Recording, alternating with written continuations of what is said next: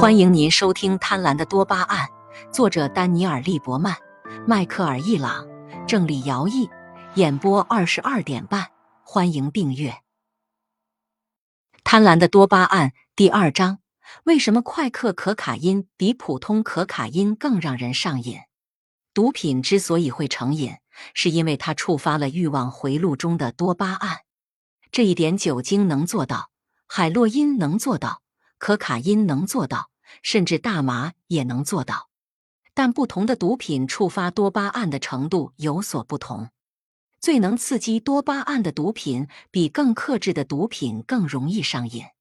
通过触发更多多巴胺的释放，强攻型毒品也会让使用者感到更加兴奋，并在毒品作用消失时引发更强烈的欲望。刺激强度因毒品而异，比起吸食可卡因的人。吸食大麻的人的渴望通常没有那么强烈，但在所有的差异之下也有共性，那就是多巴胺能的兴奋和随后的渴望。这些差异背后有许多因素，其中之一便是每种毒品的分子化学结构不同，有些化学物质比其他化学物质更能推动多巴胺沿着它的路径前进，但也有其他因素。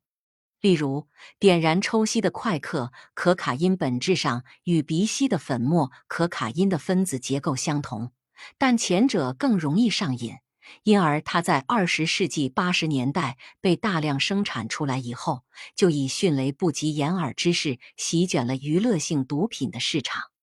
快克可卡因有什么厉害之处？是它能席卷可卡因的市场，并且通过化学手段奴役上千万人。从科学的角度来看，答案很简单：开始行动的速度。让我们考虑一种能使人兴奋的化学物质，如酒精，它能触发多巴胺的释放。它进入大脑的速度越快，饮酒者产生的快感就越强。这就是为什么点燃抽吸的快克可卡因比鼻吸的可卡因粉更有吸引力。抽吸会更快地激发更多的多巴胺。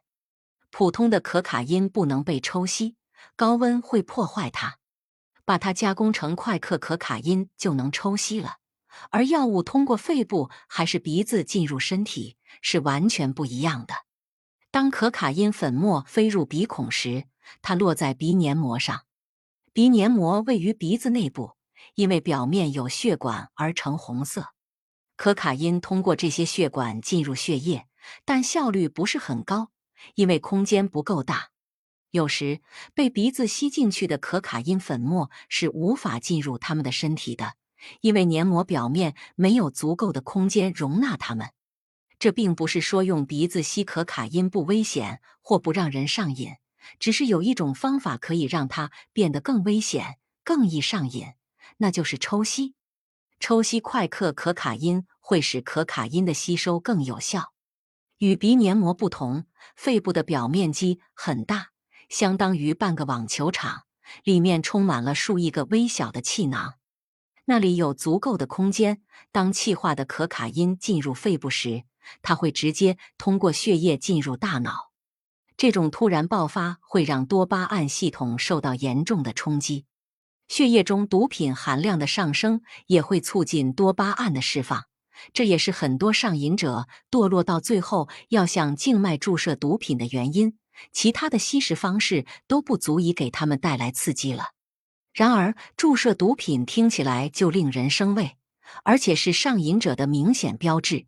针头的污名和对他的恐惧可能会阻止许多人进一步堕落。不幸的是，通过抽吸的方式使毒品进入大脑的速度和静脉注射一样快。